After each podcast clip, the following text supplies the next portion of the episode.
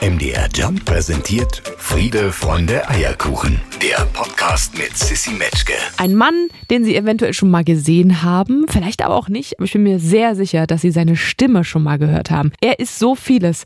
Er ist nicht nur Mann und Vater und Ehemann und Freund, er ist auch Schauspieler, Synchronsprecher, Hörspielsprecher, Hörbuchsprecher, Synchronregisseur und äh, vieles mehr. Außerdem kennen Sie den vielleicht als die deutsche Feststimme von Adam Sandler, Daniel Craig und vielen anderen. Sein Name ist Dietmar Wunder. Hallo. Du, jetzt bin ich ganz sprachlos. So wie du mich anmoderiert hast, das, äh, das ist ja eine Freude, ist ja ein Fest. Vielen Dank. Hallo. Sehr gerne und es war ein Sponti, habe ich ganz spontan Aber gesagt. Großartig. Du solltest im Radio arbeiten. Geil. Oh, da bleibe ich dran an der Nummer, sage ich dir. Dietmar, bist du sonntags ein Langschläfer oder kann der Tag für dich nicht früh genug anfangen und du guckst Sonnenaufgang? Hättest du mich 2002 gefragt, hätte ich gesagt sofort Langschläfer. Aber da wurde mein Sohn geboren und das äh, hat sich dann schlagartig geändert, so dass ich heute mein längstes ist dann glaube ich wirklich bis neun. Äh, gut, wenn es jetzt mal äh, lange Nacht war davor, was auch nicht mehr so oft vorkommt, dann kann es auch mal zehn werden. Aber in der Regel so zwischen acht, neun, halb zehn spätestens. Ja. Auch im Urlaub. Auch im Urlaub. Sehr schön. Da ist es meistens ja so, wenn die Sonne scheint, weißt du, dann ist es ja schöner, früher aufzustehen. Stimmt. Ich liebe früh aufstehen sowieso. Ich finde das super. Ja, du Aber hast mehr vom Tag einfach. ja, Das so Leute, die so pennen bis um 12, denke ich immer, oh nein, da fühlt man sich doch schon schlecht, wenn man um 12 erst aufwacht. So, Ja, es sei denn, ja- man hatte Spätschicht oder so. Ja, okay, das ist was anderes dann, das stimmt. Lass uns doch mal so ein bisschen durch deinen Werdegang fliegen. Ich habe ja gelesen, du bist schon James Bond-Fan seit deiner Kindheit.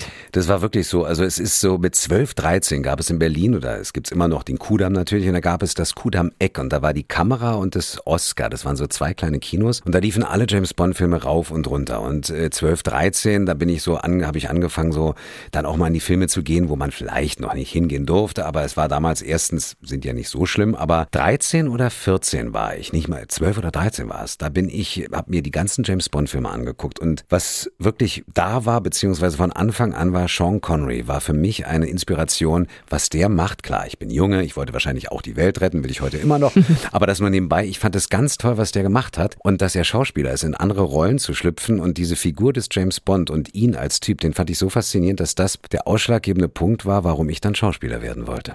Verrückt, weil erstmal bist du ja in eine andere Richtung gegangen. Also ich habe gelesen, du musst immer mehr einfach ins Wort fallen, wenn ich Quatsch erzähle, ne? Abitur gemacht und eine Ausbildung zum Augenoptiker, weil auch deine Eltern da irgendwie äh, schon ein Geschäft Ja, hatten. das ist, das ist auch eine schöne Geschichte eigentlich. Also wie gesagt, ich habe in der Schulzeit immer schon ja, gesungen in der Band, habe da auch schon Theater gespielt Mhm. und, äh, und habe dann aber nach dem Abitur nicht so richtig gewusst, wohin mit mir. Dann Das kennen ganz viele, Ich glaub glaube, das kennen ganz viele. Also äh, gebt nicht auf, träumt weiter die Träume und lasst euch irgendwann, irgendwann geht die Tür auf und ihr wisst, wohin ihr geht. Also ich Mhm. habe dann erstmal ein bisschen Musik gemacht. Ich hatte überlegt, ich wollte Sänger werden. Dann habe ich gesagt, ja, Schauspiel schon, aber ich habe mich nicht getraut. Und dann sagte mein Vater, weil, ohne es zu ausufern zu lassen, 1905 wurde in Berlin Optiker Wunder gegründet und in dritter Generation war es mein Vater, Optiker Wunder, und der sagte, Mensch, Sohn, mach doch erstmal eine Augenoptikerlehre. Und Dietmar hat gesagt, ja, macht er und habe dann allerdings, ich werde werd ich nie vergessen, den Vertrag unterschrieben und ich wusste, ich fange erst ein Jahr später an und ich war so froh, dass ich noch ein Jahr Zeit hatte oder ein halbes Jahr war es oder so. Und dann habe ich sozusagen Brillen verkauft, habe gelernt, wie das ist und das hat mir im Nachhinein, muss ich sagen, ganz, ganz viel beigebracht, sowohl ähm, ich musste morgens um neun in den Laden gehen, ob ich wollte oder nicht. Ich musste um 18 Uhr, war dann Schluss. Das heißt, ich habe erstmal eine Arbeitsethik, Arbeitsmoral lernen müssen, ob ich wollte oder nicht, habe ganz viel kommunizieren müssen. Und das hat mir im Nachhinein auch für den Schauspielberuf natürlich ganz viel gegeben. Das heißt, ich habe ganz anständig einen Handwerksberuf gelernt. Wenn dir das nächste Mal die Brille drückt, kann ich das auch sehr gerne machen. Äh, anpassen, das kann ich wirklich immer noch. Und, ähm, und dann habe ich aber parallel hat mich die Schauspielerei und die Faszination dafür nicht losgelassen. Und dann habe ich ein, zweimal die Woche mir selbst privat finanziert äh, Schauspielunterricht genommen bei einer ganz tollen polnischen Schauspiellehrerin, Professor Czarek. Sie ist jetzt Professorin in Kreuzberg. Und da hat die mich wirklich im Grunde genommen gepackt, hat gesagt, du aus deiner konservativen Welt, ich muss dich brechen, ich muss dich wirklich bringen, dass du dein, dein, dein Innerstes nach außen kehrst. Und das war für mich so, wow, okay. Das war aber wirklich ganz toll. Da habe ich ganz, ganz viel gelernt bei ihr und habe dann sozusagen zwei Leben gelebt und habe dann meine Augenoptiker-Ausbildung abgeschlossen, habe dann auch noch ein bisschen gearbeitet als Optiker, aber wusste immer, eigentlich will ich Schauspieler werden. Und vielleicht mit das entscheidendste Gespräch, was ich hatte, es gab einen Augenoptiker, den gibt's auch noch immer am Kudamm, immer noch. Und da haben ganz viele Schauspieler ihre Brillen gekauft. Und da hatte ich irgendwie einen Kontakt zu dem, bin hingegangen und habe mich vorgestellt, dass ich da vielleicht arbeite. Und er meinte, ja, wir haben ja den und den Kollegen und den und den. Und da habe ich gemerkt, warum willst du denn als Augenoptiker lernen, um mit Schauspielern zu, äh, also im Grunde um zusammen zu sein? Du willst doch selber Schauspieler werden. Und da habe ich dann den Mut zusammengenommen und habe nochmal studiert ähm, und zwar Lehramt und Geschichte, weil ich darstellendes Spiel mhm. lehren wollte. Und dann habe ich da aber auch gemerkt, immer wag doch den Schritt. Und dann hatte ich das große Glück, dass ich ähm, Maria Körber, Gott hab sie selig, sie lebt leider nicht mehr, hatte damals eine ganz bekannte Schauspielschule, Maria Körber. Und äh, da hatte ich das Glück durch Freunde, die ich hatte, die waren da an der Schule und dann durfte ich vorsprechen. Und habe dann bei Maria Körber vorgesprochen und da hat sie gesagt, Dietmar, Okay, du kannst äh, gerne hier anfangen, aber ich sag dir gleich, wir müssen nochmal richtig arbeiten. Erstmal müssen wir an deinem S-Fehler arbeiten und ich so, welcher S-Fehler? Naja, also ich hatte, ich glaube, ich hatte damals keinen S-Fehler, aber wir Berliner haben ja so ein bisschen so eine Schnodderschnauze, wo das weiche S so ein bisschen durchkommt. Ja, es kann sein, dass ich das hatte, aber dann habe ich wirklich nochmal von, von der Pike auf richtig Schauspielunterricht gehabt mit allem. Du hättest mich sehen sollen an der Ballettstange. Ich habe Ballett getanzt. Oh, also Bilder an meinem Kopf. Ja, aber Bilder wirklich, ne? Ja, nicht schlecht. Nein, und das ist sozusagen, um es mal kurz zusammenzufassen, der Werdegang von Kino, zwölfjähriger, 13-jähriger James Bond über den Augenoptiker dann doch zum Schauspieler geworden und bis heute sage ich Danke für all das, was ich da erleben durfte. Ey, wenn man diese zuhört, ne, da sagen wir auf jeden Fall Danke, deine Stimme, es ist einfach unfassbar. Ohne dass ich jetzt an äh, James Bond, an Daniel Craig oder an Adam Sandler oder irgendwen denke, diese Stimme klingt einfach so unfassbar gut. Das ist ja unnormal. Also das ist ja, wann, wann hast du denn gemerkt, oder ist es vielleicht auch durch die Arbeit mit der Stimme erst später entstanden? Wann hast du gemerkt, dass das wahrscheinlich das Goldstück ist? Also dass die Schauspielerei das eine ist, aber das Synchronsprechen einfach das ist, was deine Berufung auch werden wird. Also was ganz faszinierend ist, dass ich ja schon in der Schule, was ich vorhin sagte, ja schon äh, Theater gespielt genau. habe. Und ich habe wahnsinnig gerne kopiert. Also was heißt kopiert? Äh, irgendwie eine Persiflage auf Heinz Rühmann, auf, auf Udo Lindenberg und sowas. Mhm. Und habe da immer schon mit Stimme wahnsinnig gerne gespielt. Und interessanterweise, ich habe als Kind Kinderhörspiele produziert. Oder meinetwegen, ich habe äh, aus dem Radio die Musik runtergespielt und habe dann Hitparade nachgemacht. Also wirklich dann so, dass ich immer schon mit der Stimme gerne gearbeitet habe. Mir war das aber nie so richtig bewusst. Und dann werde ich nie vergessen, ich hatte als Komparse bei einem Film gearbeitet und da war ein Schauspieler, der am Renaissance-Theater gespielt hat. Mit dem habe ich mich unterhalten, habe erzählt von meinen Träumen. Da meinte er, ich spiele gerade am Renaissance-Theater, wenn du Lust hast, kann ich gerne mal, damit du einfach mal das Gefühl hast, für so eine Bühne und vorzusprechen, ähm, mit dem Dramaturgiechef einen Termin vereinbaren. Das hat er dann auch getan. Ich kam dahin, habe vorgespielt mit, mit meinem Herzblut, habe die Katze auf dem heißen Blechdach. Ich gebe zu, ich wollte Paul Newman sein, aber gut, ich war noch jung und brauchte das. Nein, so nicht, aber auf jeden Fall war so, ich spielte die Rolle vor. Er meinte, ja, also Herr Wunder, ganz ehrlich, natürlich, an so einer Rolle müssten wir noch richtig arbeiten. Aber ich weiß nicht, was ich Ihnen raten soll, aber Sie haben da was in Ihrer Stimme. Ich kann mhm. Ihnen nicht sagen, sollen Sie Sänger werden, aber machen Sie was mit Ihrer Stimme. Da ist was. Das hat er, da war ich 22, 23, äh, hat er gehört und ich habe gedacht, wow. Mir war es aber immer noch nicht so richtig bewusst. Dann hatte ich ein Vorsprechen mal äh, in, im SFB damals noch in Berlin, in dem Studio, in dem ich jetzt sitze, oder an einem dieser Studios. Und da sagten die Leute vom Radio, Herr Wunder, äh, wir haben zwar gerade keine Kapazitäten, aber Sie haben eine ganz tolle Mikrofonstimme. Mhm. Äh, machen Sie mal weiter in die Richtung. Und das hat mich unbewusst geprägt. Und dann, und da hast du natürlich recht, dann hatte ich meine Schauspielausbildung und hatte meine ersten Gehversuche mit dem Synchron. Und da habe ich gemerkt, wie wahnsinnig, was, was für eine Freude und was für ein Spaß das ist, mit der Stimme arbeiten zu dürfen. Andere Schauspieler auf Deutsch zu interpretieren, mit meiner Stimme halt in meinem Stimmvolumen das auszutoben und sowas. Und das war dann sicherlich auch wegweisend. Aber es ist bis heute so, dass ich mir nicht dessen bewusst bin, Dietmar, du hast eine tolle Stimme oder sowas, wenn die Leute sagen, sag mal, du musst es doch wissen. Meine ich, ja klar, ich weiß, dass ich mit der Stimme gerne arbeite, aber ich gehe einfach, das ist ein Bauch, das ist ein Bauchgefühl, was da passiert, ja.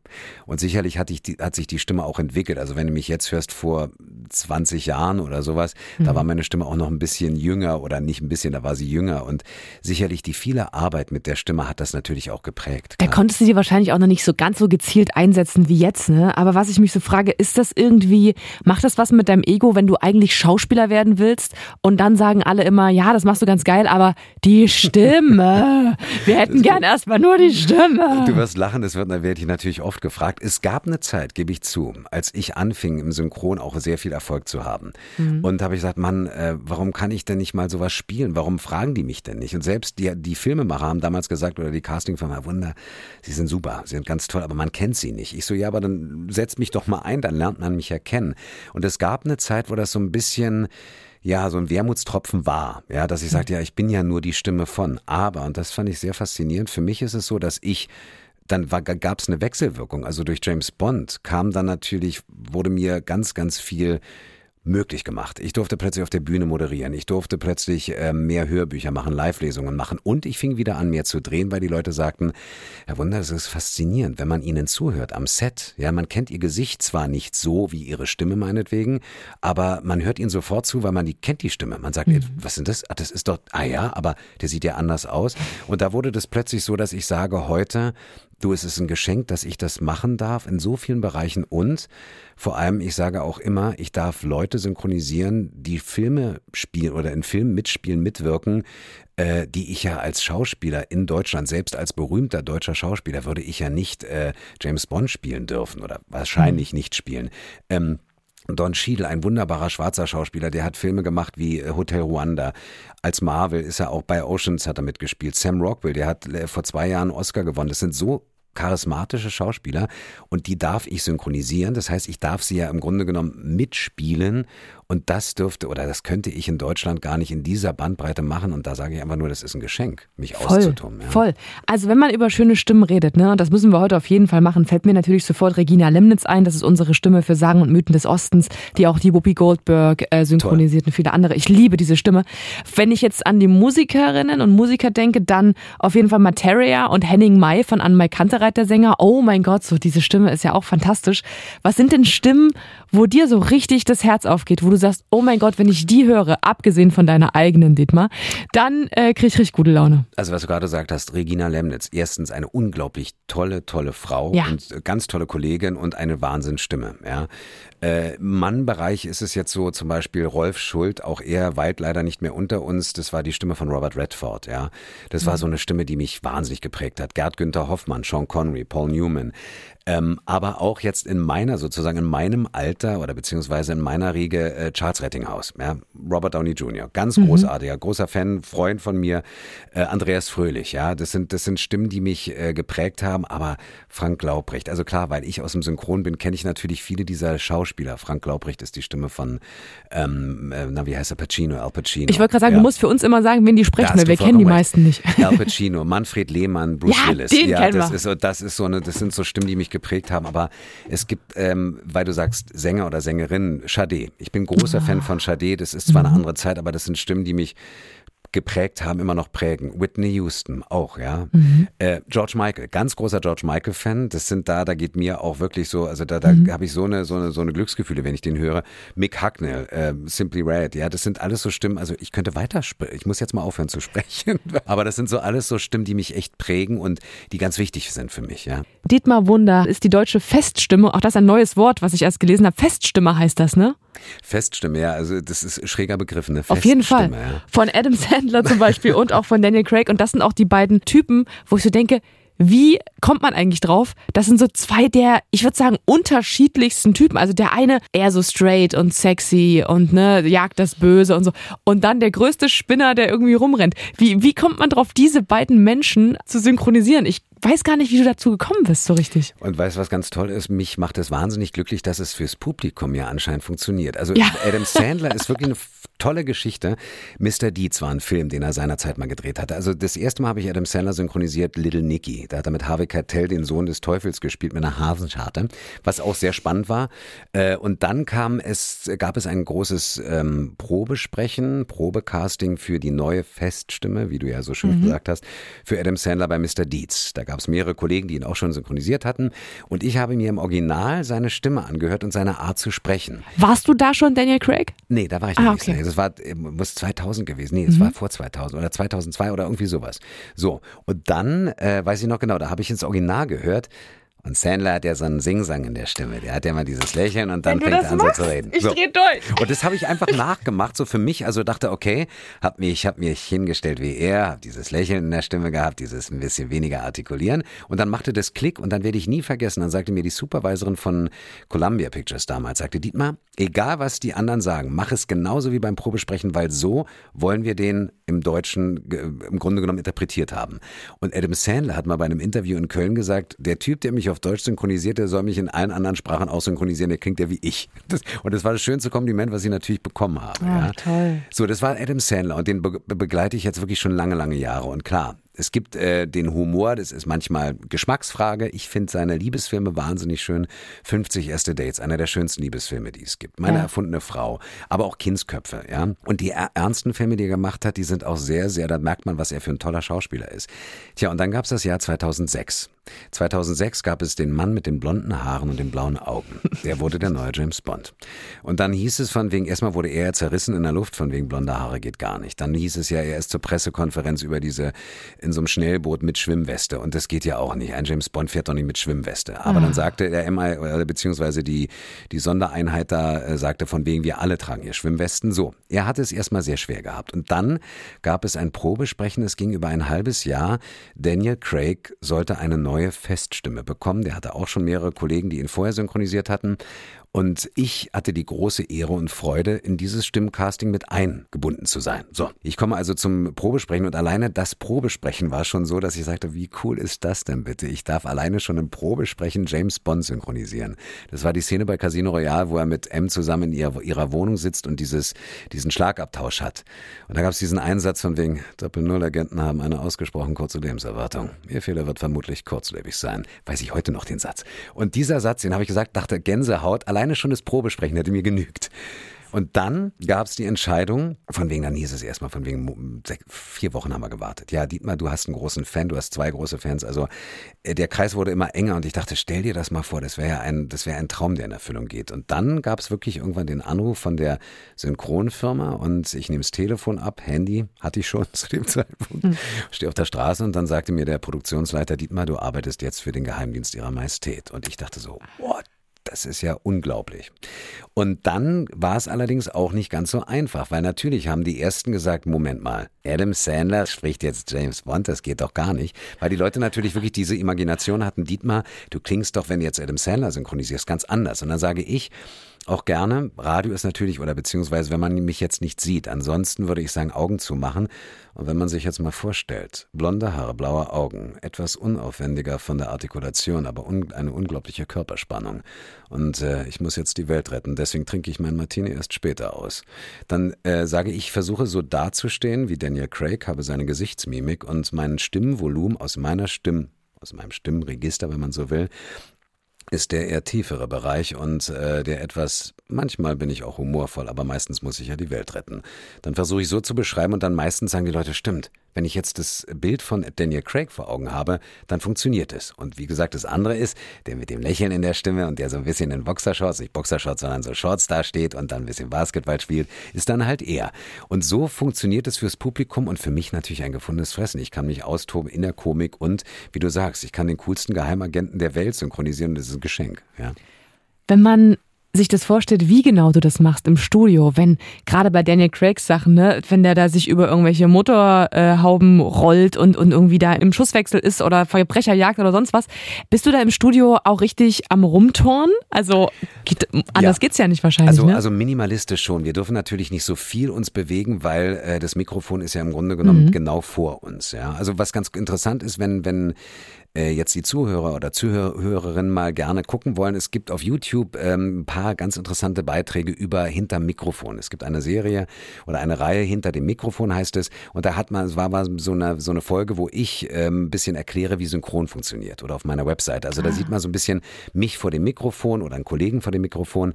Ähm, es ist schon so, wir spielen es minimalistisch nach. Das heißt, wenn ich jetzt laufe, laufe ich allerdings auf der Stelle, aber auch nicht zu geräuschvoll, weil sonst würde man das hören. Also ich bin ja jetzt vor dem Mikrofon, wenn ich jetzt hier rascheln Ja, ja. würde, würde man das hören. Das heißt, es geht nicht, dass ich richtig rasche, äh, dass ich meinetwegen, wenn ich gewürgt werde, dann würge ich mich selber oder meinetwegen mit dem Telefonhörer oder wenn ich sitze, sitze ich auch im Studio. Wenn ich renne, dann muss ich mich versuchen, daran zu erinnern, aus meiner Schauspielerfahrung, wie atme ich denn, wenn ich renne? Und wie muss ich dann klingen, indem ich renne? Das heißt, ich versuche es minimalistisch nachzuspielen, aber es ist halt in Anführungszeichen nicht so, wie wenn ich am Set stehen würde. Wenn ich jetzt am Set stehen würde, also am, am Filmset, dann habe ich natürlich ein Smoking an, dann werde ich meinetwegen auch äh, mich bewegen und renne aus dem Stand raus los und so.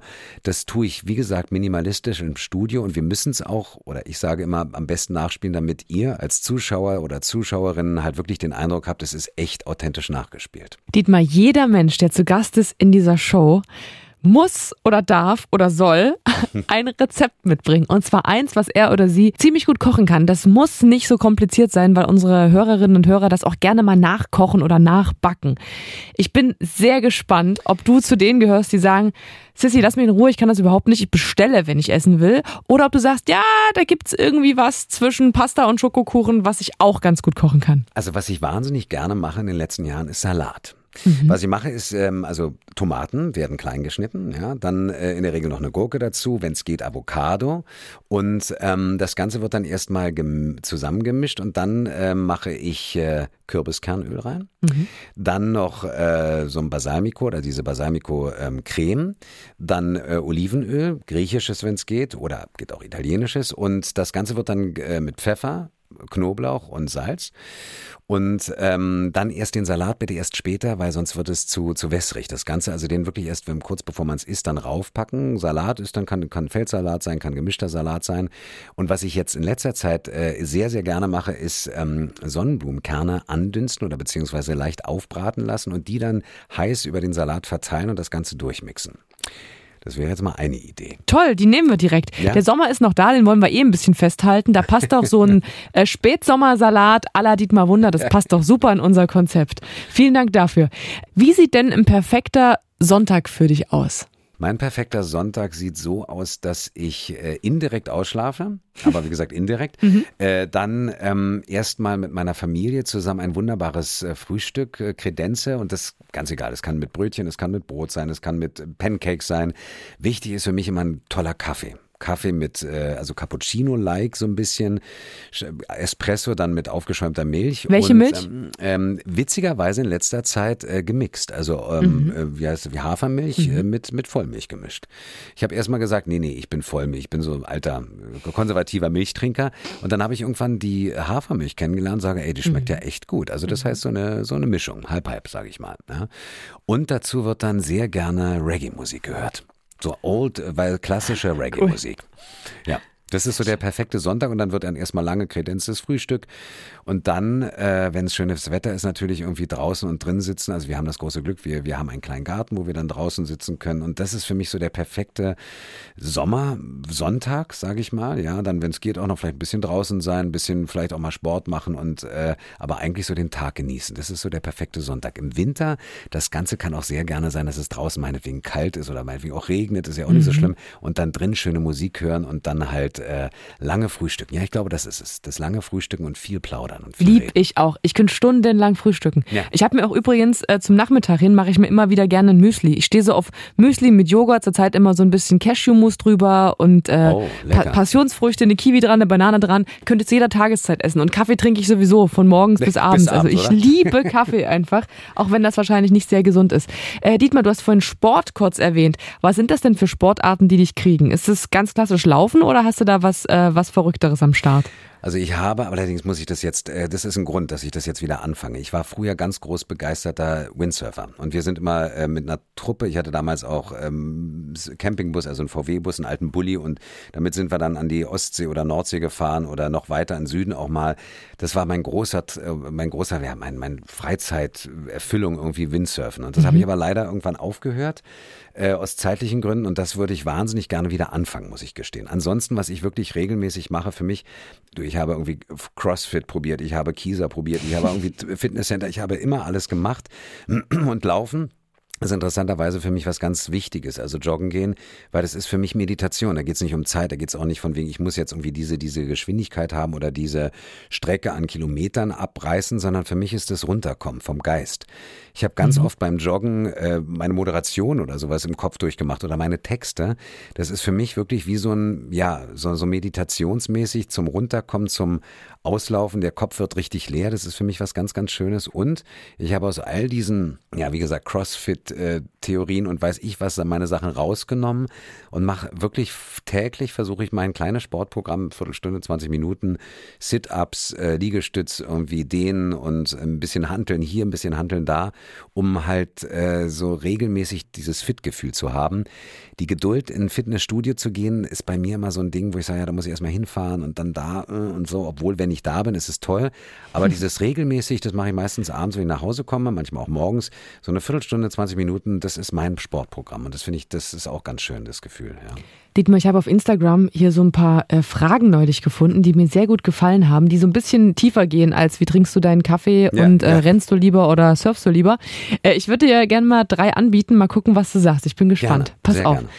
Welche war die schwierigste Entscheidung deines Lebens? Die schwierigste Entscheidung war unter anderem, äh, mich wirklich hundertprozentig auf den, äh, auf den Beruf äh, Schauspiel einzulassen, weil ich damals wirklich ähm, Angst hatte, werde ich damit Geld verdienen? Bin ich der Typ, der wirklich daraus, da draußen dann auch überleben kann in diesem Beruf? Der ist ja speziell, der ist schwierig. Mhm. Das war eine der schwierigsten Entscheidungen sicherlich. Und privat, sicherlich ist jede Trennung von damaligen Lebenspartnerinnen immer eine schwierige Entscheidung, wenn ich derjenige war, der gegangen mhm. ist. Ja, das waren sicherlich mit äh, diese von wegen Schlussstrich ziehen. Ja. Würdest du sagen, du bist auch ein schlechter Entscheider bei sowas? Ich war es früher viel, viel mehr als heute. Ich mhm. habe mir vorgenommen, in, äh, in meine jetzt auch schon einigen Jahren Jahren Entscheidungen abzuwägen. Also ich war, genau, du hast vollkommen recht. Ich bin nicht derjenige, der sagt sofort, okay, und die Entscheidung und los. Mhm. Sondern ich wege ab und sage, ja, das, aber ist das wirklich richtig? Also ich hinterfrage sehr viel. Ja, ich auch. Aber und, das kann man auch schnell ans Zerdenken und da wird man verrückt ja, bei. Das ist, und das ist etwas, was ich versucht habe, in den letzten Jahren mehr und mehr ähm,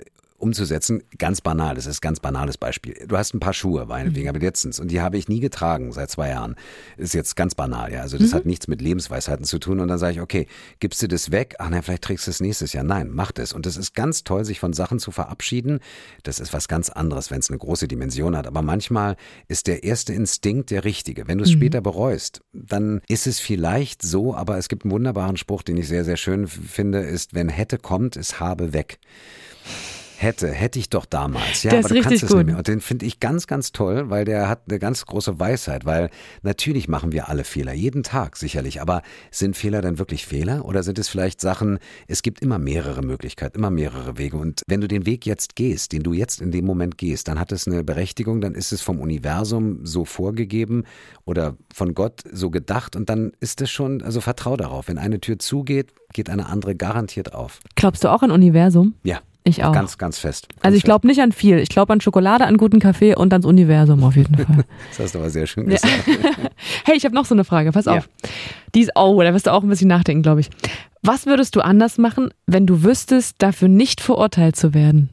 Sagen wir mal so, wenn du mir jetzt sagen würdest, pass auf, du hättest die Möglichkeit, eine ganz große, äh, beruflich jetzt mal, fällt mir mhm. jetzt gerade spontan ein, weil es gab ja mal die Entscheidung, gehst du weg aus der Stadt, wo du herkommst, wo deine Familie, deine besten Freunde leben, mhm. gehst du weg, meinetwegen nach, nimm mal ganz großer Traum, weiß ich nicht, nach Hollywood, wobei mhm. jetzt ist ja auch fragwürdig, ob es wirklich so ein Traum ist, da hinzugehen, ja, wie manchmal die andere, aber jetzt mal mhm. sowas zu machen und alles hinter dir abzubrechen, rücksichtslos, egoistisch ähm, und dafür würde ich verurteilt werden, das würde ich, glaube ich, gerne machen, um es auszuprobieren, gebe mhm. ich zu zu. Ansonsten glaube ich, bin ein Mensch, ich denke immer viel darüber nach, was andere dann ich leider auch. Äh, nicht über mich denken, sondern ich bin, ich versuche Rücksicht zu nehmen mhm. und äh, und bin einfach ein Mensch, ein sehr sozialer Mensch, glaube ich. Und deswegen würde ich jetzt diesen Egoismus, würde mir prinzipiell, glaube ich, einfach schwerfallen. Ja. ja.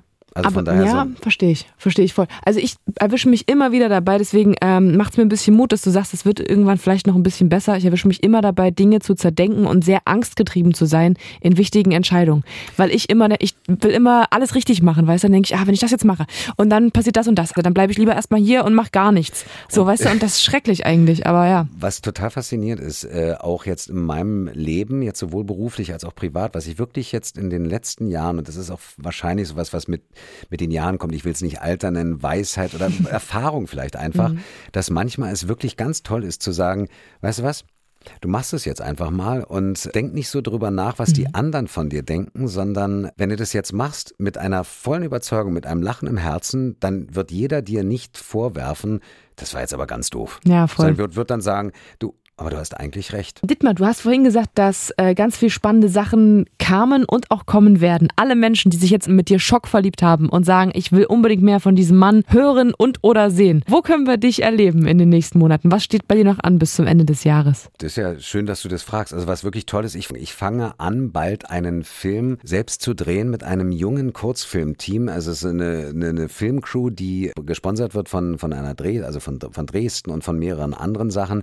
Und ich darf den Titel noch nicht sagen, mhm. aber es ist auf jeden Fall ein Projekt, wo ich einen Bösen spielen darf. Da freue ich mich sehr. Spielen. So sprechen oder so richtig spielen? Nee, richtig spielen oh. vor der Kamera. Also ein Mönch, ein äh, sozusagen Inquisitor, wenn man so will. Mhm. Ja. Und ähm, ich lade ein, die Leute gerne, es wird dann auch auf meiner Webseite zu sehen sein. Äh, da fange ich in ein paar Wochen an zu drehen, ja, was ganz spannend Aufregend, ist. Ja. Das ist das eine. Das andere, worauf ich mich wahnsinnig freue und sehr gespannt bin, ist, es gibt Knives Out 2 mit Daniel Craig in der Hauptrolle. Es gab auch vor zwei, nee, 2000 20 oder 19 gab's. Knives Out 1. Mhm. Äh, er spielt einen Privatermittler, so ein bisschen Agatha Christie, Peter Ustinov mäßig. Ja, äh, dieses äh, von wegen äh, Tod auf dem Nil. Und da gibt's den zweiten Teil, den wir synchronisieren werden und da bin ich sehr gespannt, wie der wird. Dann bin ich ab übernächster Woche auf Lesereise durch Deutschland. Das steht aber auch bei mir auf der Webseite, wo ich live lese mit Jens Henrik Jensen, ein ganz toller dänischer Autor. Dann bin ich äh, Mord am Hellweg, bin ich unterwegs. Das ist in der Nähe von Unna. Da lese lese ich auch mit ganz tollen Autoren. Und ähm, dann also schlaf es erstmal aus in den nächsten Wochen und Monaten auf jeden Fall. Ja, du hast recht, ja, genau, ja, ja, okay. sozusagen, ja, genau. Geil, das klingt richtig gut. Also, Sie haben gehört, da gibt es jede Menge Möglichkeiten und alle Infos dazu auch nochmal im Internet. Dietmar Wunder heißt der Mann, hat ein Instagram-Profil, ist bei Facebook, ist überall vertreten, wo wir alle auch vertreten sind. Vielen, vielen Dank für deine Zeit. Sehr, sehr gerne. Ich hatte große Freude mit dir, Sissi, wirklich. Friede, Freunde, Eierkuchen. Eine Produktion von MDR Jump.